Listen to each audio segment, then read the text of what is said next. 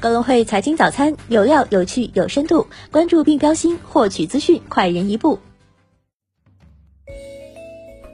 各位听众朋友，早上好！今天是二零二一年八月二十七号，星期五，我是主播荣熙。接下来，让我们一起来看看今天有哪些财经资讯值得大家关注吧。首先来回顾一下二十四小时全球市场个股热点。科技板块中，微软跌百分之零点九七，高通跌百分之一点零四，苹果跌百分之零点五五，赛富时涨百分之二点六六，台积电涨百分之零点九一。金融服务板块中，万事达卡跌百分之一点七四，招商银行跌百分之三点五六。富国银行跌百分之零点四九，友邦保险跌百分之一点五二，摩根大通涨百分之一点五二。消费板块中，贵州茅台跌百分之四点二一，耐克跌百分之一点七二，沃尔玛跌百分之一点零八，特斯拉跌百分之一点四一，亚马逊涨百分之零点五一。通信服务板块中，腾讯跌百分之一点五三，谷歌跌百分之零点四五。美国电话电报跌百分之一点四九，迪士尼跌百分之零点九八，奈飞涨百分之零点四六。美股方面，三大指数盘内震荡下挫，收盘结束日线五连阳。投资者等待美联储主席鲍威尔周五在杰克逊霍尔央行线上会议上的发言。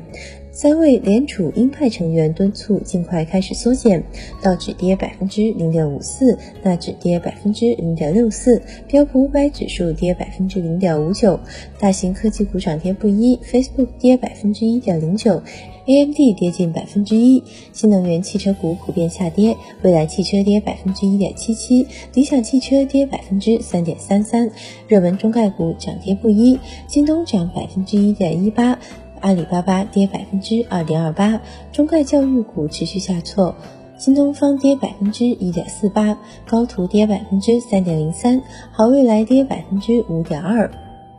A 股方面，周四沪指全天收跌百分之一点零九，深成指跌百分之一点九二，创业板跌百分之二点五一，科创五十指数现跌百分之二点九五，北上资金净买入十二点三亿元。煤炭、钢铁板块大涨，工业母机概念继续火爆，有机硅、钛白粉等概念活跃。港股方面，周四三大指数大幅收跌，恒指跌百分之一点零八，国指跌百分之一点五三，恒生科技指数跌百分之一点八九，南下资金净流出十一点七七亿港元。盘面上，大型科网股拖累大市情绪低迷，快手、小米、阿里巴巴、腾讯皆下跌，恒大概念股延续跌势，医药股、苹果概念股、汽车股全天表现低迷。烟草概念个别强势，乳制品、博彩股、煤炭等少数板块上涨。全球个股热力图的详细内容，可在早报正文中查看。再来关注一下宏观经济方面，据 CME 美联储观察，美联储十二月出现加息概率为一个多月以来首次，加息二十五个基点的概率为百分之四点一，维持利率在百分之零到百分之零点二五区间的概率为百分之九十五点九。央行、财政部召开电话会议，会议强调运用存款准备金率等货币政策工具，为金融机构服务、乡村振兴提供资金支持。中央财办副主任韩文秀在中共中央宣传部新闻发布会上表示：“共同富裕要靠共同奋斗，不搞杀富济贫。”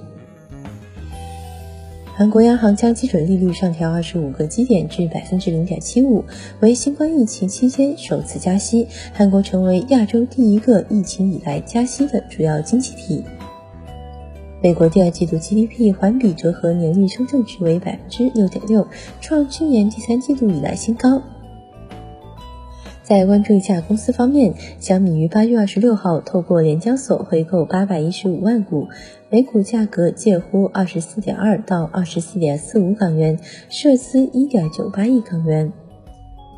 北方稀土拟通过交易所集中竞价方式减持盛和资源全部一千八百七十二点三三万股股票，占盛和资源股份总数的百分之一点零七。华润啤酒拟通过投资山东景芝白酒有限公司进军中国白酒业务。再关注一下股市方面，北上资金昨日净买入十二点二九亿元，连续四日净买入；贵州茅台净卖出额居首，金额为八点五六亿元。爱尔眼科上半年净利同比增长百分之六十五，至十一点一六亿元。平安证券上半年实现净利十七点四八亿，个人客户数量保持行业第一。包钢股份上半年净利二十七点六四亿元，同比增长百分之三千一百八十八点一四。今日重要财经事件关注：日本八月东京 CPI 年率，中国七月规模以上工业企业利润年率。美国七月 PCE 物价指数年率。以上就是今天节目的主要内容。更多财经资讯，请点击阅读原文下载，可能会批评查看。感谢您的收听，我们明天不见不散。